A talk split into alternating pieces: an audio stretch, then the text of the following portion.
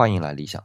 话说汉文帝想建造一座露台，就得做预算啊。那等设计方案出来了，预算也就有了。按《史记》的说法啊，是预算百金。汉文帝一看说：“这不等于十户中等收入人家的财产了吗？太贵了，我不建了。”这故事通常是用来说明汉文帝的节俭啊。当然，汉文帝的确节俭。我以前说过啊，他的霸陵是少有的没有被盗掘的皇家墓葬，是因为他就是太节俭了，以至于盗墓贼连脚趾头都不用动就知道那里啥东西都不会有。但是你再仔细琢磨一下这个故事啊。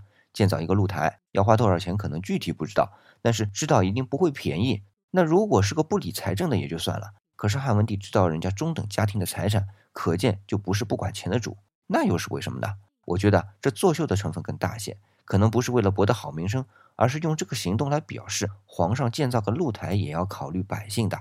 那其他官员也就得掂量掂量。这其实是把官员的规矩给立了。那今天回复“立规矩”三个字，来看看给孩子立规矩的好方法。